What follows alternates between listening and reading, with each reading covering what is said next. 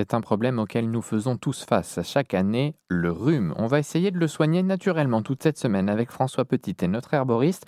Je vous pose la même question qu'à chaque fois, François. Est-ce qu'on peut définir d'abord ce que c'est que le rhume? Eh bien, rhume, euh, ça vient de rhoma en grec qui veut dire écoulement euh, et rhino qui veut dire nez. Alors, c'est une inflammation euh, qui survient souvent à la, suite d'une infection et c'est une inflammation du nez et des, des zones adjacentes avec une obstruction, des écoulements et des sensations un petit peu de, prurite, c'est-à-dire de démangeaison au niveau du nez, et parfois des troubles de l'odorat.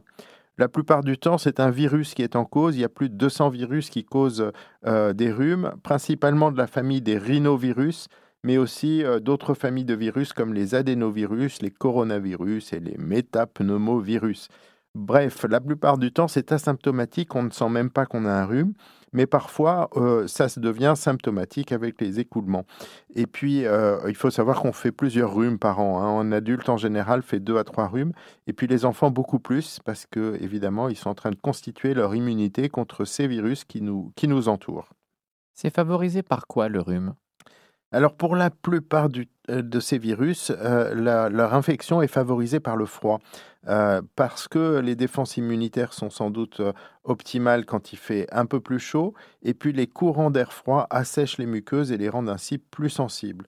Et puis les changements brusques de température ou d'humidité ben, sont un facteur défavorable qui entraîne une infection un peu plus fréquente. Il y a des moments où il faut absolument consulter. On est dans quel cas par exemple? Alors, quand on prend un, traitement qui altère euh, notre immunité, bien sûr, un rhume euh, peut être euh, un, petit peu dangereux. Et donc là, il faut absolument consulter.